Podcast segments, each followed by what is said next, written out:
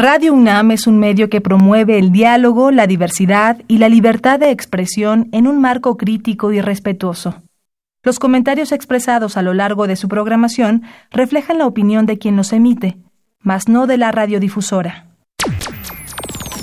Esto es tiempo de análisis. Esto es tiempo de análisis. Una coproducción de Radio UNAM y la Facultad de Ciencias Políticas y Sociales. Tiempo de análisis. Política. Debate. Cultura. Sociedad. Economía. Periodismo. Movimientos sociales. Opina. Debate. Discute. Analiza. Tiempo de análisis. Un espacio donde con tu voz construyes el debate.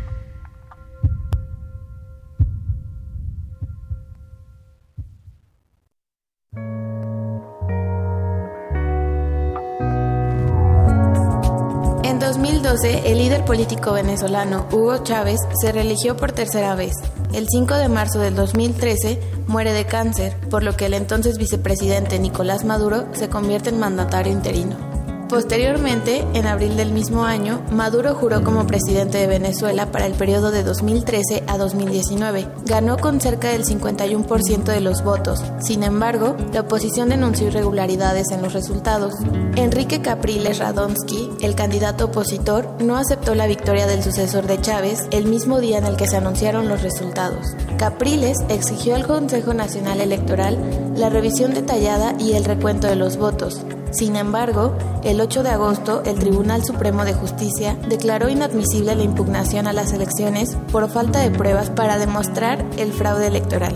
Al año de tomar la presidencia, en febrero de 2014, algunas calles de Venezuela se llenaron de ciudadanos inconformes con la situación económica y social del país. Las protestas principalmente estaban constituidas por estudiantes y lideradas por políticos opositores al gobierno de Maduro.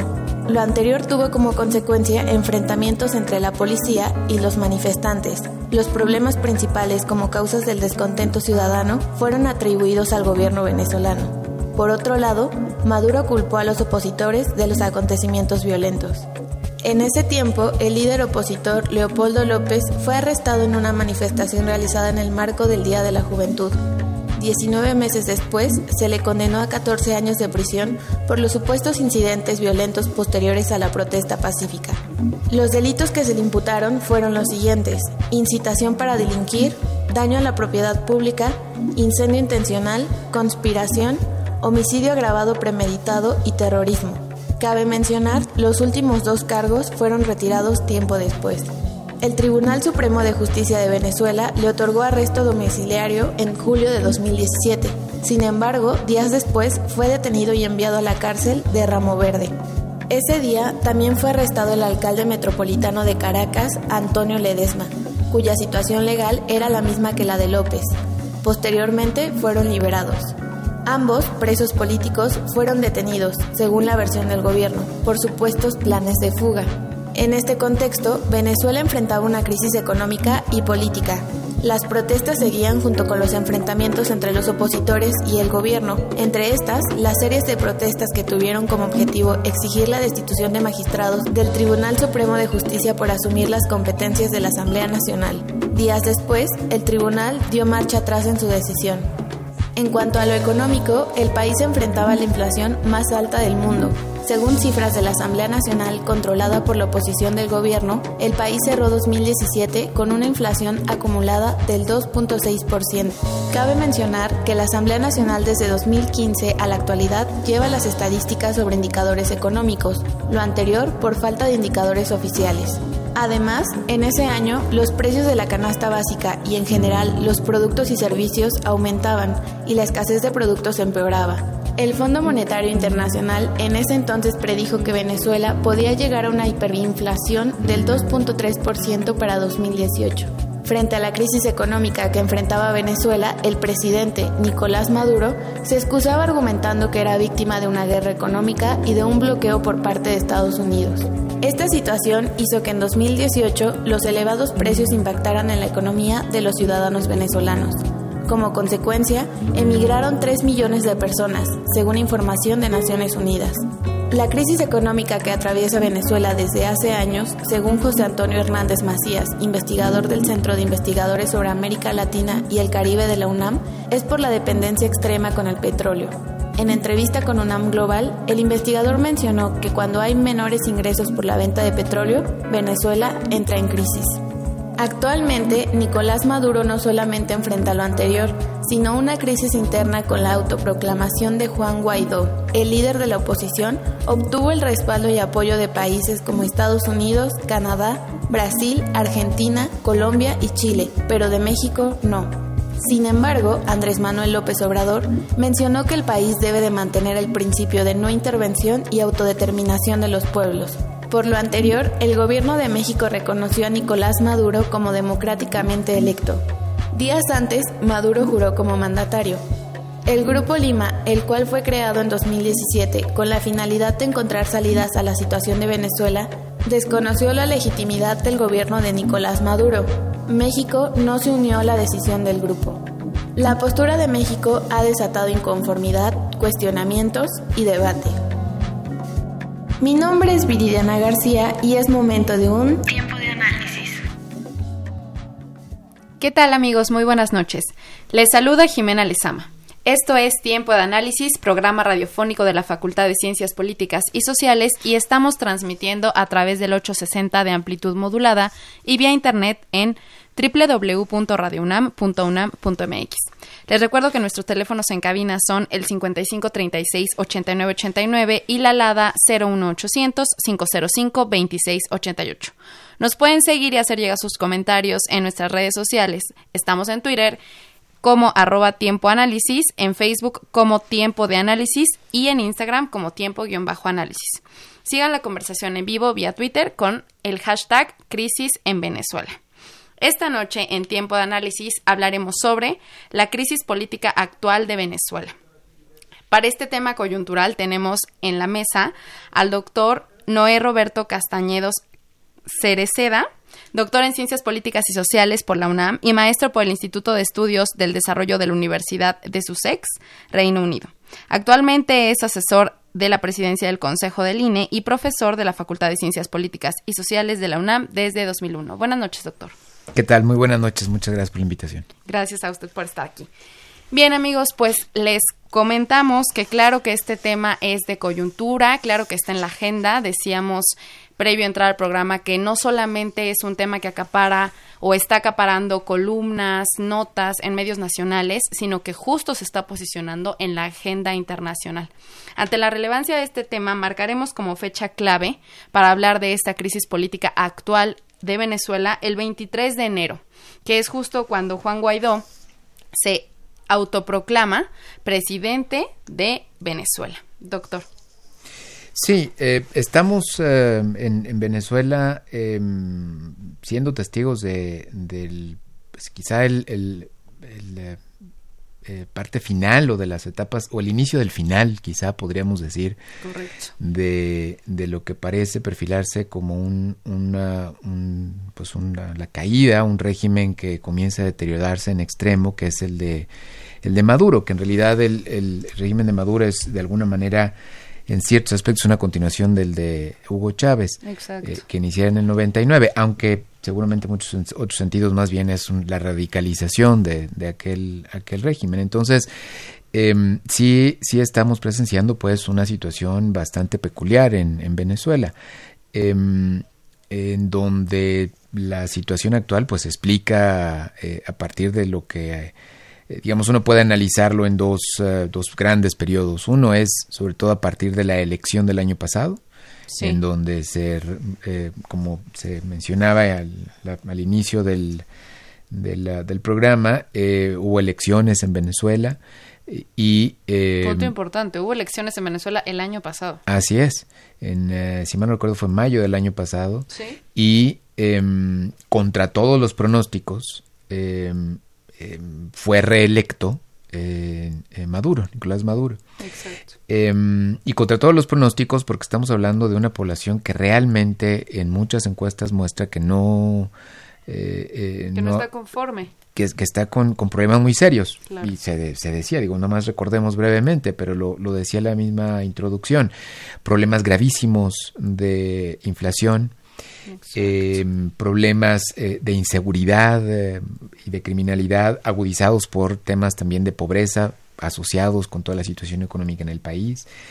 Em, escuchaba un dato en, en, en, algún podcast que analizaba justamente la situación de Venezuela recientemente y me parece una cifra aterradora. en, el, en el último año, aproximadamente 70% de la población venezolana eh, ha perdido 8 kilos de peso. Eh, y eso no se explica de otra manera sino por las increíbles restricciones de acceso a alimentos, a lo más básico que es poder comer todos los días, ¿no? Eh, em, y no estamos hablando pues del 20, del 10%, claro, digamos, en México tenemos cifras de pobreza que van a lo de los 50, 50% de la población. Sí, que igual alude a, a desnutrición. Exactamente, pero ahí, ahí no estamos hablando de que hay un súbito, digamos, impacto, ¿no? En la, en la calidad incluso de la pues, física, de la vida, eh, de la integridad física de las personas. Em, pero bueno, ese es un dato, es un indicador que muestra cuál es la, el, nivel de gravedad del, del asunto. Otro nada más para dejarlo, digamos, eh, eh, colocado en la discusión. En las encuestas es muy raro que haya resultados, eh, digamos, donde 1% de la población solamente se incline en una, una de las variantes a las que se le presentan en la encuesta y la casi el 99% del resto de la, o el resto de la población, los ataques arriba del 80%, normalmente son incluso sospechosos. Bueno, el latino barómetro de, 2018 eh, arrojó el dato que solo el 1% de la población venezolana pensaba que el país estaba en una buena situación económica. 1%. Eh, bueno, en este contexto es reelecto Maduro. Eh, es, es, realmente extraño, ¿no? No hay, no hay sociedad, tendría que ser una sociedad casi auto, casi suicida, pues, ¿no? Exacto. Este, vamos pésimamente mal, pero no importa, seguiremos votando por, por nuestro actual gobernante. Por el régimen actual, exacto. ¿No? Entonces, em, eh, digamos, todo parecía indicar que las cosas iban a marchar como seguían marchando, Maduro iba a continuar otros seis años o lo que durara en el poder después de haberse eh, electo, eh, pero lo que, eh, lo que comenzamos a observar a inicios de este año es una situación completamente diferente. Totalmente. y entonces lo que vemos es que de pronto toma posesión Maduro, pero se nombra o entra en, a tomar también posesión de la presidencia de la Asamblea Nacional, que en realidad es el único órgano opositor del régimen actual. Eh, recordemos también eh, que eh, la Asamblea Nacional, eh, digamos, ganó la oposición en la Asamblea Nacional en las elecciones parlamentarias de 2015. Exacto. y desde entonces se ha mantenido como pues, realmente el, único espacio, poder constituido de oposición al, régimen. Em, pero con muy pocos elementos, digamos, de poder influir en el poderío de, de Maduro, pues porque tiene el Tribunal Superior de Justicia eh, de su lado, eh, eh, porque tiene, por supuesto, a las Fuerzas, Armadas. y eso, bueno, pues le, disminuye su capacidad de influencia real, el ejercicio de poder. Em, entonces, em, sin duda, la Asamblea Nacional pues, se constituía en el, principal bastión, digamos, de la oposición. Em, entonces, Juan Guaidó es nombrado como como el presidente de la Asamblea.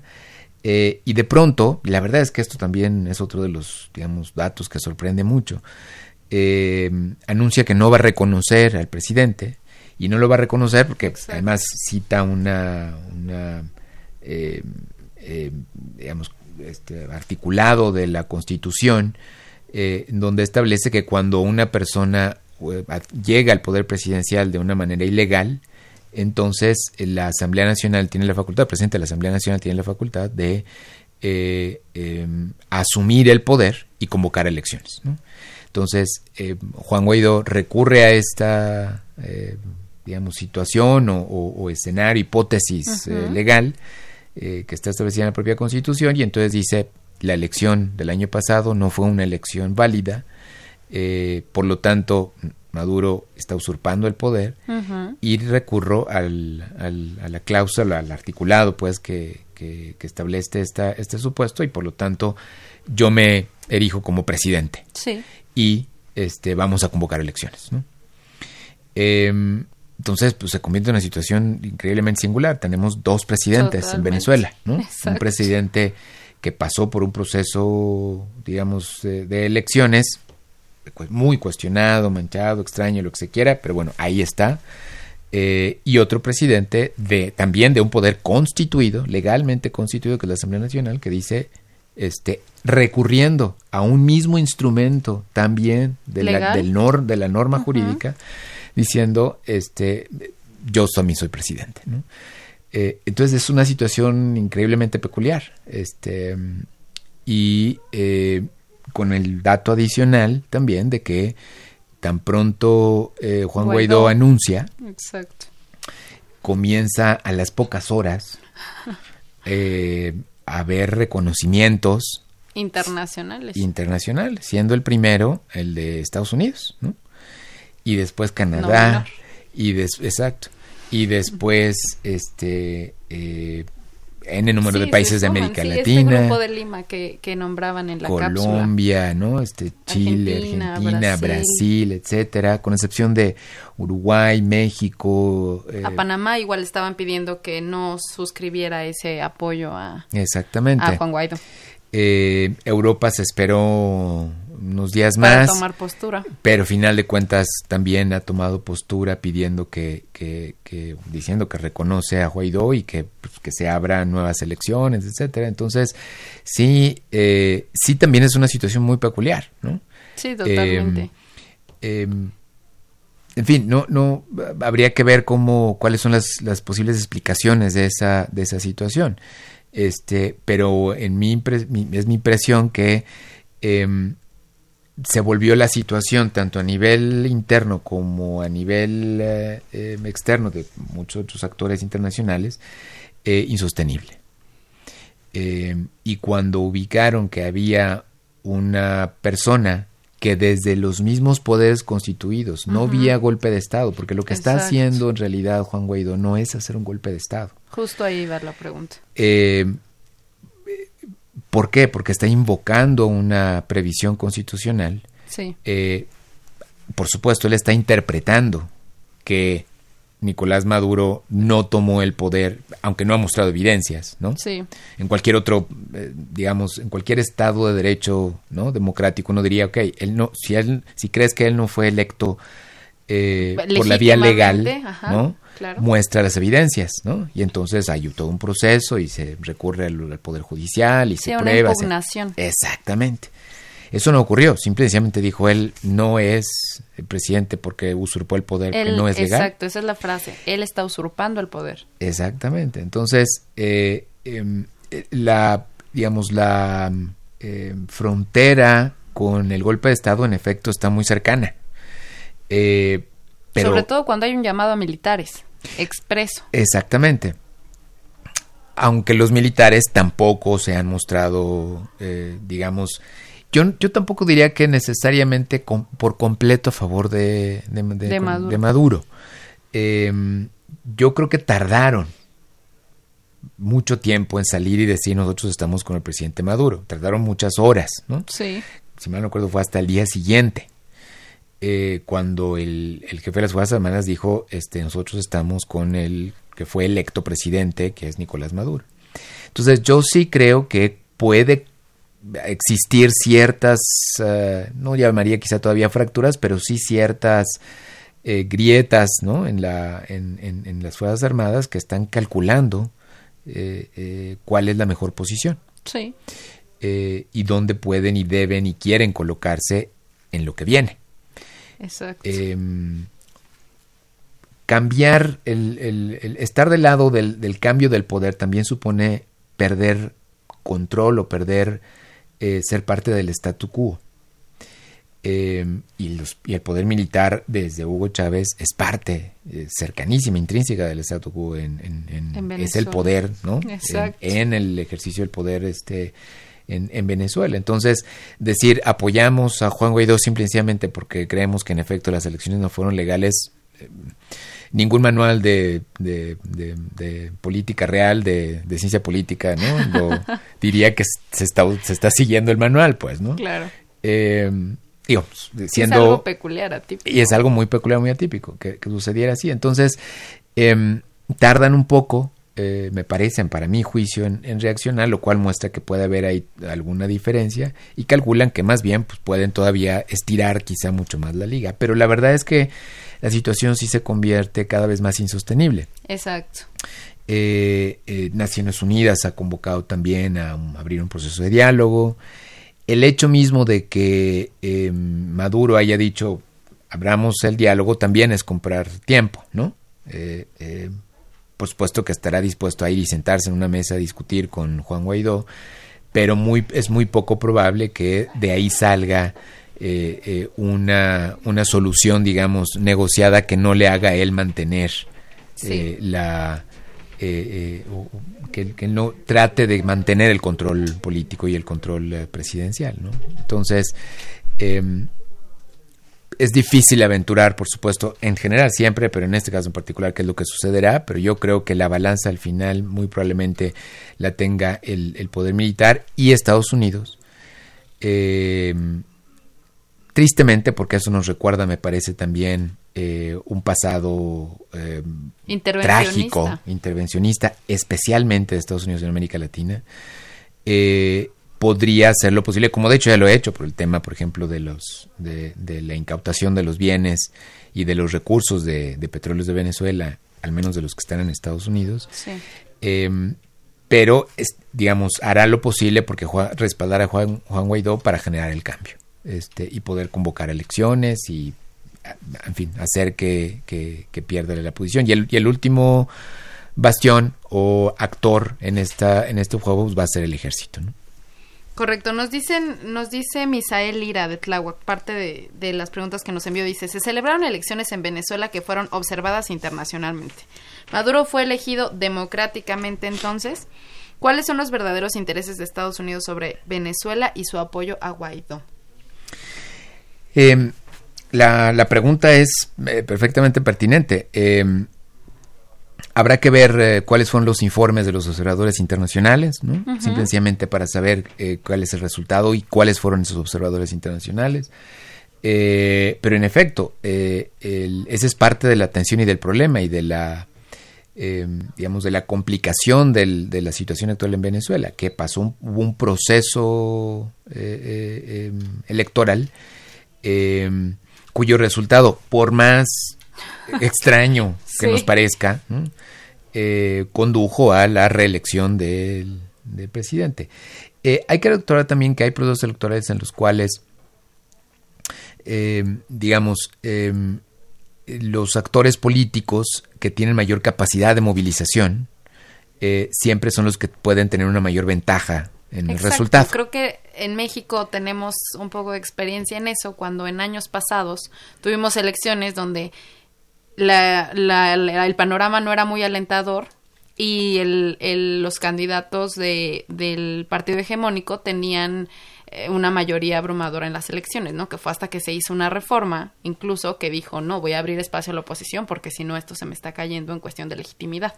Así es, la reforma de la que tú mencionas, la de 1977 en México, justamente buscó, eh, además incluso eh, no nada más abrir y sobre todo para la izquierda espacios eh, de representación en, el, en el Congreso, sino incluso que, que hacer lo, necesario para que el Partido Comunista dejara de ser un partido clandestino, ¿no? digamos, construir espacios para la pluralidad política reflejada en, el sistema de partidos políticos. Em, entonces, en, efecto, eh, la, em, cuando además de capacidad de movilización, la oposición está desarticulada. Que fue parte de lo que pasó. Que también es parte de la, situación que sucede en, Venezuela. Uno puede entender también por qué el resultado es el que es. Exacto. Desafortunadamente no recuerdo la, la, cifra de la tasa de participación, pero esa es otra variable. Con las tasas de participación en este tipo de contextos, mucha movilización o capacidad de movilización de ciertos eh, actores desbalanceados respecto de otros, donde no tienen esa misma influencia y capacidad, claro. capacidad para poder convocar a sus a sus uh, a sus bases, a sus electores a que a que vayan al voto y las tasas de participación son bajas, quien lleva la ventaja es quien tiene la capacidad de movilización. Exacto. Entonces, aunque yo no tengo los elementos para poder decir que eso es exactamente lo que sucedió en Venezuela, no me extrañaría que, que también eso lo explicara. Eh, no hay que olvidar que hasta hace relativamente poco tiempo, mmm, probablemente un par de años, dos o tres años, antes de, de que se agudizara la crisis económica, había por lo menos un 50% de la población que estaba a favor de Maduro. Exacto. Y antes de él a favor de, de, Hugo, de Chávez. de Hugo, Chávez. O sea, había sí. un apoyo auténtico, legítimo de la población sobre... Porque además es cierto, sobre todo en la primera etapa del gobierno de Hugo Chávez, hubo eh, una serie de políticas que en efecto ayudaron mucho a, a, un sector de la población que había estado abandonado, que, que estaba en condiciones de pobreza, eh, eh, y de, de, abandono, desigualdad, y entonces eso pues, generó un apoyo muy importante. Eh, pero, digamos, eso por la parte de ese resultado, ¿no? Sí. y la otra pregunta que, que hace el, el, radio escucha es ¿qué pasa con el tema de Estados Unidos? ¿Cuál es la pretensión real de Estados Unidos? Exacto. por supuesto, Estados Unidos, como cualquier actor, actor internacional, tiene intereses. Eh, eh, y aunque nos diga que su interés es la defensa de la democracia, de la en democracia, Venezuela, exacto. puede ser cierto, pero lo más probable es que no sea el único interés que tiene. ¿no? Uh -huh. Eh, hay que recordar que Venezuela eh, le vende petróleo a Estados Unidos. Eh, Venezuela tiene es, la, es el país con el, el mayor número de reservas probadas del mundo ni siquiera los países del Medio Oriente. Exacto, los de Medio Oriente. Los que, con los que tradicionalmente asociamos el tema de petróleo, ¿no? Este, las tiene. Venezuela tiene, está sentado en eh, una mina de oro, pues, una, en términos de eh, la cantidad de recursos que puede generar con eso. Entonces, seguramente, no, tampoco puedo asegurar, claro. sí que su interés es el petróleo. Digo, tampoco es como la revisión de Irak o de Kuwait. No, no, no me parece que es completamente otra lógica. Pero seguramente eh, el gobierno norteamericano pensará, bueno, ese, esos recursos tienen que colocarse en el mercado internacional, tendrían que hacerse. Que, que esté mejor un gobierno ahí que pueda ayudar a eso a que un gobierno que no esté ni siquiera produciéndolo, la, aprovechando, generando, extrayendo y, colocando en el mercado el, el petróleo. Eh, Petróleos de Venezuela, PDVSA, es una empresa que, que, era de las más respetadas hace muchas décadas, pero que ha perdido su, su, su, capacidad exportadora, su capacidad productora de petróleo y entonces, en gran medida, por la situación económica y las decisiones de de, de gobierno de, Maduro. Eh, y eso puede en parte ayudar a explicarnos cuál es el juego también que tiene Estados Unidos en, esta, en esta situación. Eh, entonces, eh, yo no creo que vayamos a ver una situación, es mi opinión, una situación de intervención militar. Digo, nunca lo ha hecho abiertamente en América Latina. Sí. Eh, no lo, si no lo hizo con Chile, en otra circunstancia muy diferente. Eh, no creo que lo haga en este momento en el caso de Venezuela, con un Trump que además tiene una, eh, una de, su, de, las cámaras, la, la, Asamblea de Representantes, eh, opositora. Por la oposición, exactamente. No tiene respaldo interno. Yo estoy seguro que muchos republicanos dirán, ¿qué vamos a hacer allá? Cuando tenemos además problemas acá también económicos, hay la amenaza de una probable recesión durante el año, en fin, no, no, veo condiciones tampoco, ¿no? Sí, no seamos alarmistas. Tampoco, exactamente. Eh, pero sí hará lo posible, como ya lo empezó a hacer, pues, para apoyar, seguir apoyando a Juan Guaidó. ¿Cuánto tiempo va a durar eso? Pues esa es la pregunta de los 34 millones. Correcto, pues para seguir hablando sobre el tema de la crisis en Venezuela, nos vamos a una cápsula que es Noticias desde Europa. Este lunes 21 de enero, Theresa May presentó ante el Parlamento británico su Plan B, después de que los parlamentarios rechazaran drásticamente 432 votos en contra y 202 a favor su propuesta de acuerdo con la Unión Europea.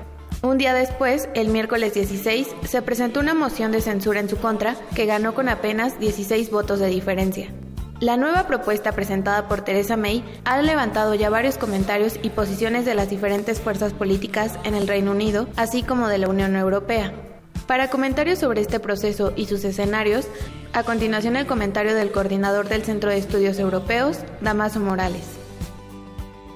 Theresa May presentó al Parlamento británico su Plan B de propuesta de acuerdo de salida de la Unión Europea.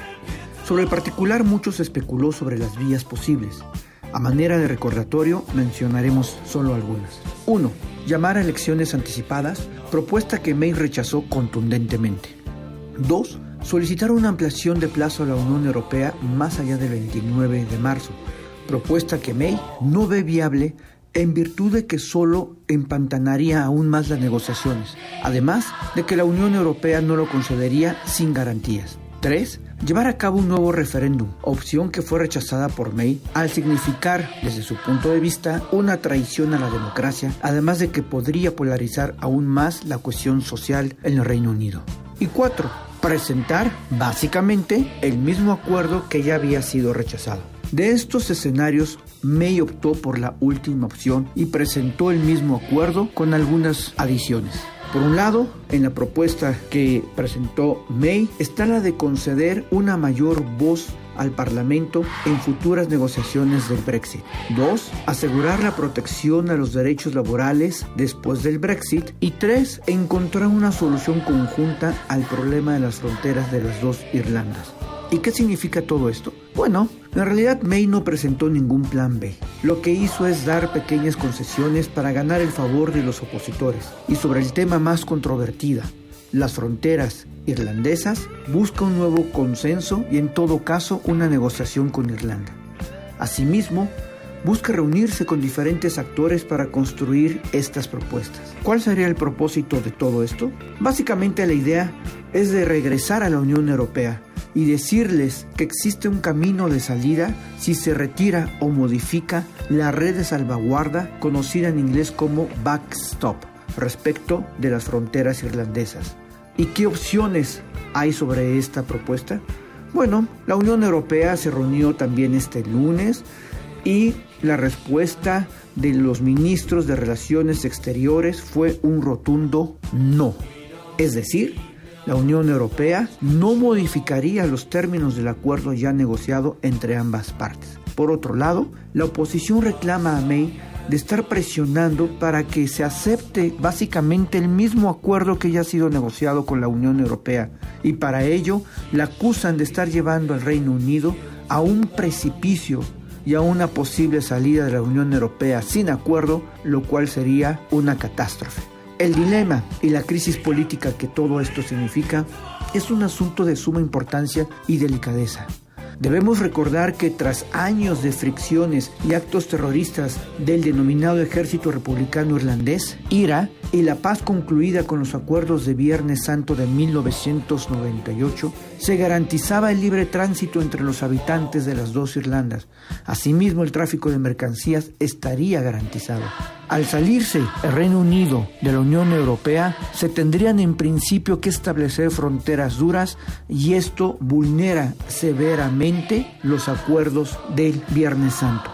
¿Cómo salirse de la Unión Europea entonces sin afectar este acuerdo y abrir la caja de Pandora? El backstop como mecanismo de último recurso mantendría abiertas las fronteras entre ambas Irlandas en caso de que el Reino Unido se saliera sin un acuerdo. Los opositores en el Reino Unido señalan que esto es una intromisión a la soberanía británica, que pone en peligro la integridad territorial, que afecta el pacto de unidad constitucional y que Irlanda del Norte estaría sujeta a las reglamentaciones de la Unión Europea y no del Reino Unido, y por tanto Reino Unido estaría sujeto a la Unión Europea de manera indefinida.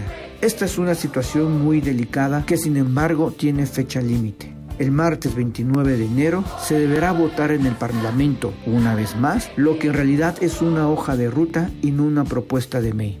estaremos atentos al desarrollo de todos estos acontecimientos. Muchas gracias.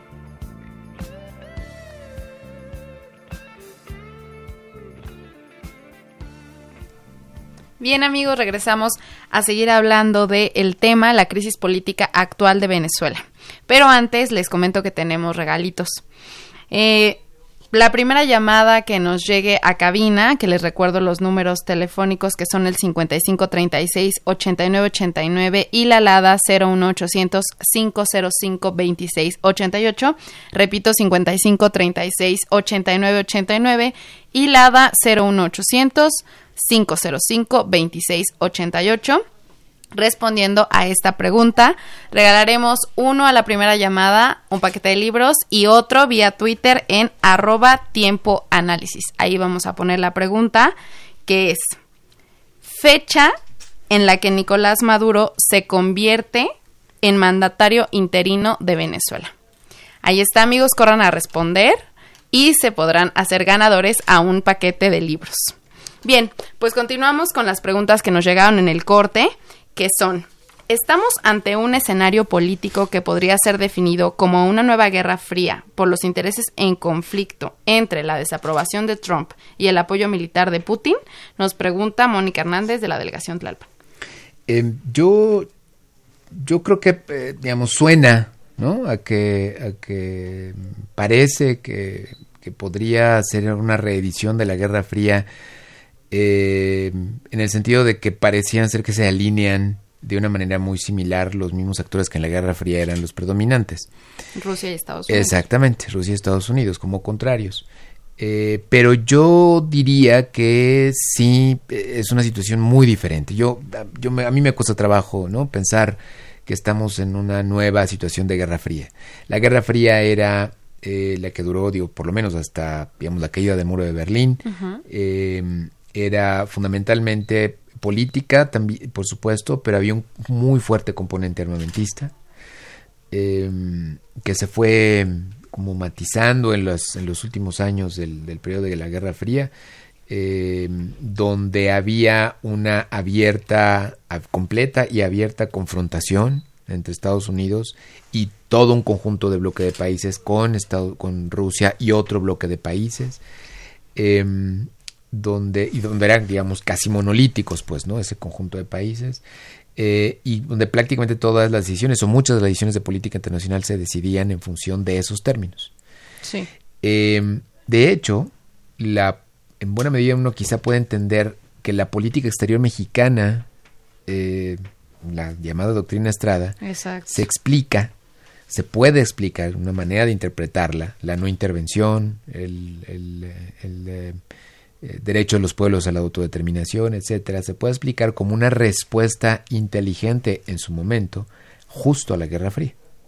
Correcto. Eh, entre dos bandos, o entre dos bandos, dos bloques, la mejor manera de evitar el conflicto con los dos es decir, cada pueblo que, que determine lo que para su derecho y a su beneficio convenga y nosotros vamos no vamos a intervenir porque no queremos que intervenga ningún país en el nuestro. Exacto. Entonces, en el contexto de la Guerra Fría, de hecho, por las características que acabo de, mencionar de cómo era la Guerra Fría, uno puede entender también la razón de ser de esa, de esa doctrina estrada. Y ahora estamos en una situación que tiene, insisto, eh, a lo mejor sí la similitud de que está en un lado Rusia y en otro lado está Estados, Unidos, pero fuera de eso no encuentro muchos otros referentes similares. O sea, no hay una carrera armamentista. Estados Unidos, Trump ha, dicho, ha anunciado que, que, digamos, revocará o renunciará a una serie de tratados eh, que tienen que ver con, con permitir que, otra vez los países inicien una producción o carrera armamentista, pero no, digamos, no, hay avances francos, directos en eso. No, hasta han firmado muchos acuerdos que están vigentes para que eh, de proscripción de armas nucleares, etcétera. Entonces, eh, por ese lado me parece que, no estamos en la misma situación. No hay dos bloques monolíticos, ¿no? Eh, tenemos un tercer actor fundamental, que es China, que ya también le compite el poderío y la influencia internacional a Estados Unidos y a Rusia. yo no los veo a ellos dos en un mismo bando. Y tenemos también todo un conjunto de naciones emergentes, este, incluida México, ¿no? Este, Brasil, eh, por supuesto, India, eh, que están también, imprimen una dinámica diferente a la política internacional. Entonces, eh, de pronto parece haber escenarios en los que se reedita esta, pues, resurge esta Guerra Fría, pero yo no lo veo, insisto. Yo, en mi opinión, no hay, no estamos regresando a la Guerra, a la Guerra Fría, eh, sino más bien vemos cómo em, se mantienen o se resurgen conflictos eh, en donde ciertos actores vuelven a tomar posiciones o toman posiciones similares a las que en algún momento tomaron. Pero hay nuevos actores, hay nuevas realidades, hay, hay nuevos marcos jurídicos internacionales y eso hace difícil pensar en, en que estemos otra vez en la Guerra Fría, ¿no? en mi opinión. Exacto. Y ya enfilándonos al, al cierre del programa, mucho se ha hablado de la postura de México enseguida de que Estados Unidos se posiciona el mediante el vicepresidente, enseguida la OEA, después el grupo, el grupo de Lima, del cual México forma parte. Eh, México tarda igual, su respuesta es algo tardía. Eh, en decir que nosotros no íbamos a intervenir ni a desconocer el gobierno de Nicolás Maduro como tal.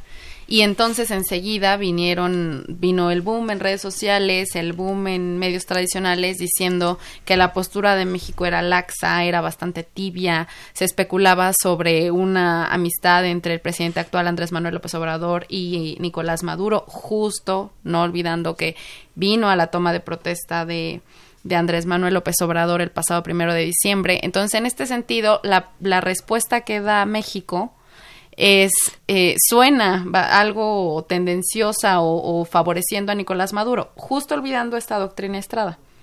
¿Qué opinas de, sí, eso? Em, yo creo que la, em, la posición de México tiene muchos más eh, matices de los que se permiten ver o discutir, por supuesto, en redes sociales o, en, un poquito más en, en la prensa escrita, en medios electrónicos.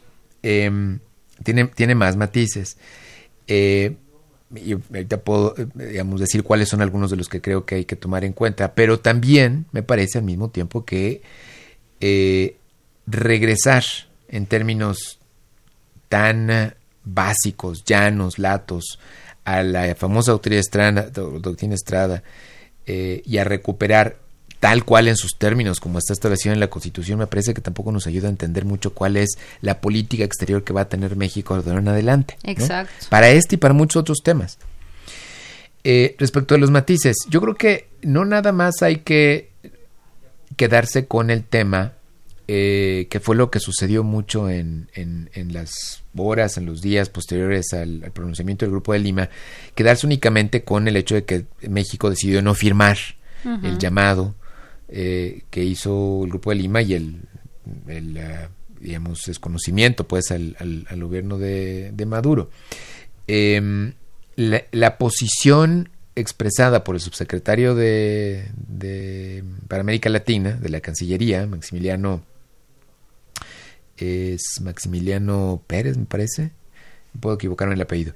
Eh, Reyes, perdón, Maximiliano Reyes. Ajá, Reyes en, en, el discurso, en la lectura de su posicionamiento, y este se puede revisar en, en, la, en la página de la Cancillería, creo que es, tiene más matices. Lo que está tratando de transmitir es nosotros eh, no vamos a entrar en eh, el posicionamiento de desconocer a Maduro, pero sí creemos que es importante eh, abrir un espacio para construir oportunidad de diálogo entre las partes en, eh, en Venezuela y que haya eh, siempre protección de los derechos humanos. Em, es una posición que cuando en situaciones como esta es sí o no, negro o blanco, se ve muy tibia, por supuesto. es un gris, ¿no? Que uno no, depende uno cómo lo vea, pues está más tirado al negro o está más tirado al blanco, ¿no? Pero sigue siendo gris, entonces pues más bien depende cómo uno lo vea. y desde, por eso se presta tanta interpretación. Y desde dónde lo veo.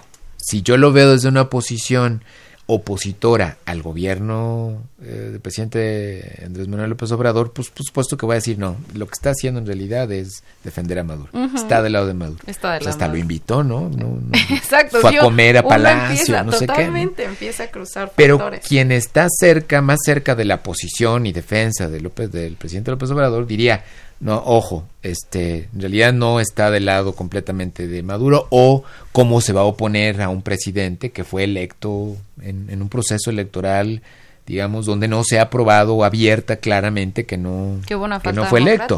Exacto. En fin, eh, este ya mencionamos muchos de los temas de, de- de esa situación del proceso electoral y cómo es que se le puede cuestionar y lo difícil que también que sería aprobarlo. El Sí. Tribunal Superior de Justicia pues está completamente del lado de Maduro. En fin.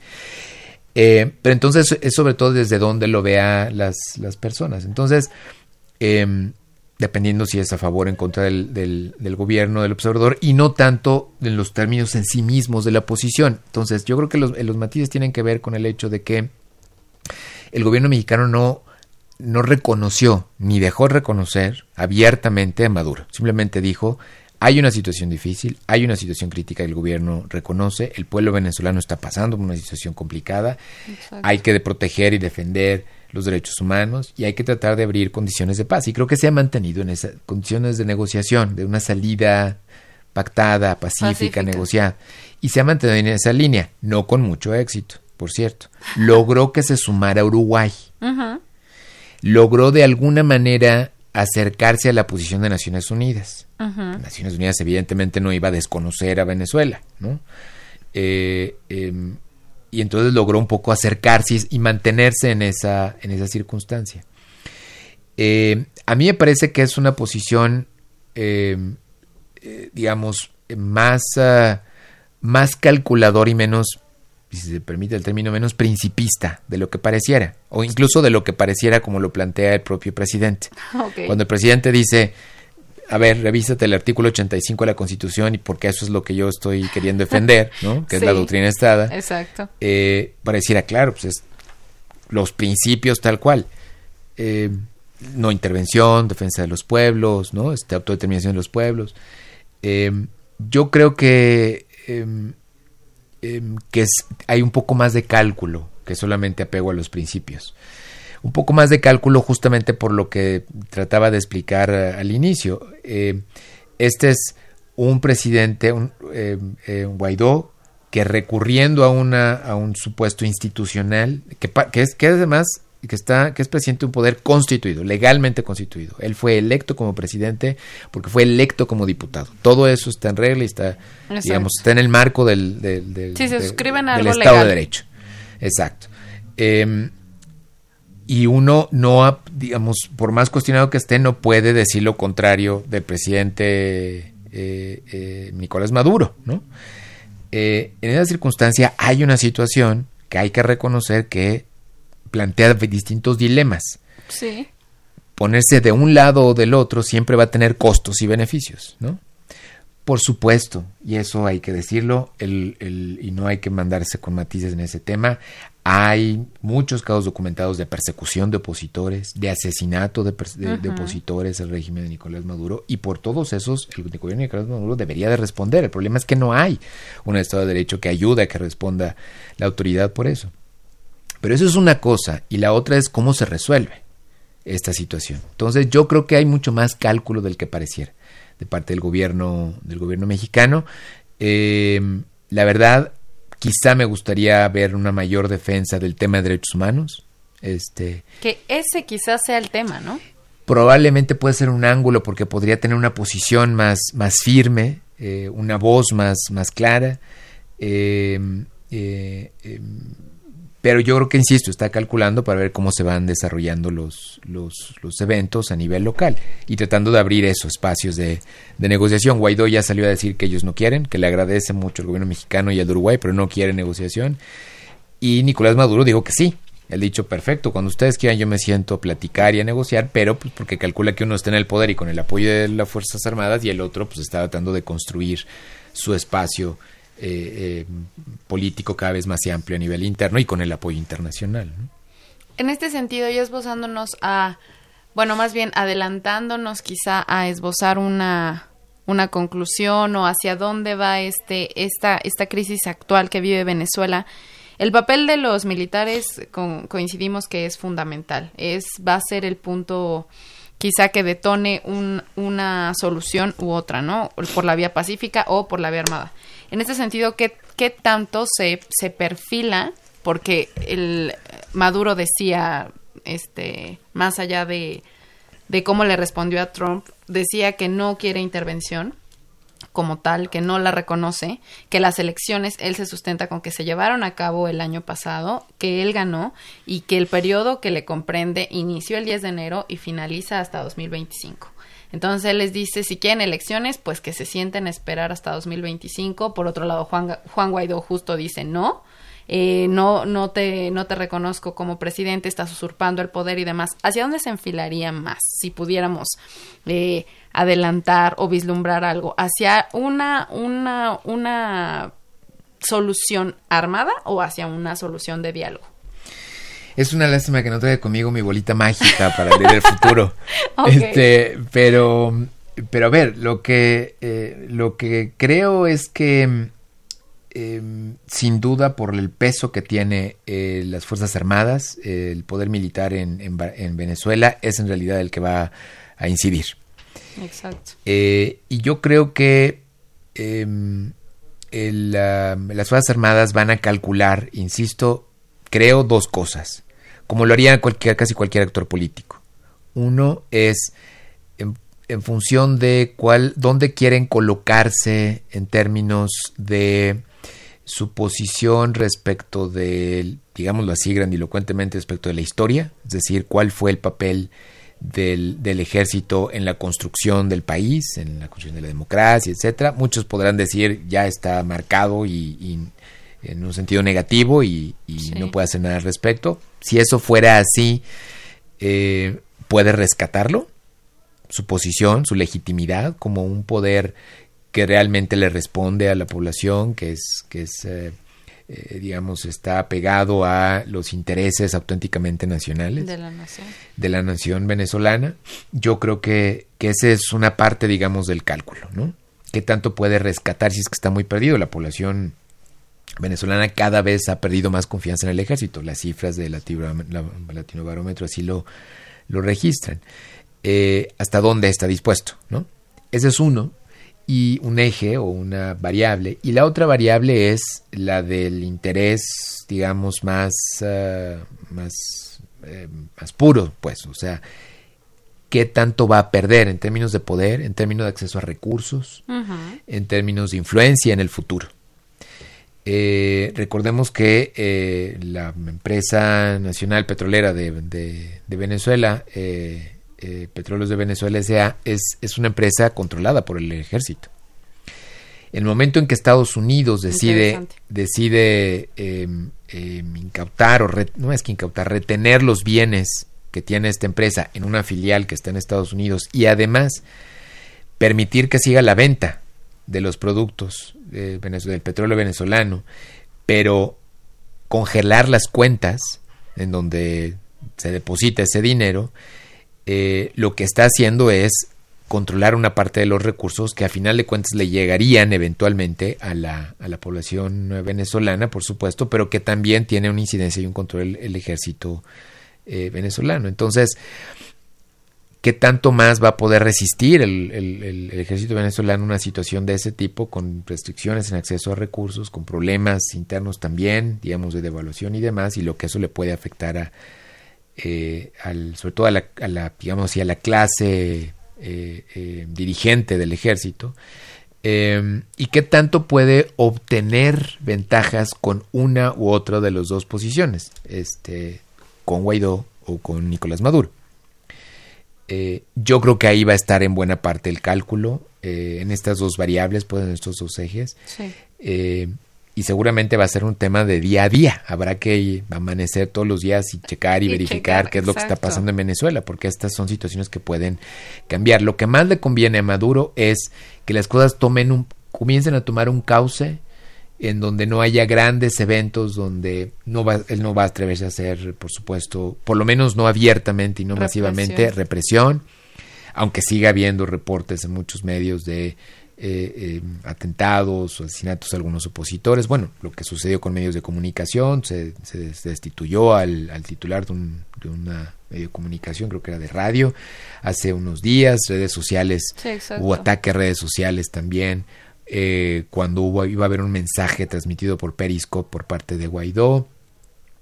en fin, entonces va, va a seguir habiendo ese ejercicio de control, por supuesto. Entonces, eh, en qué medida puede lograr que las cosas entren en una especie de inercia, opositor eh, Guaidó-Maduro, y en qué medida Guaidó logra eh, dar golpes de cada vez mayor presión, ¿no? Sí.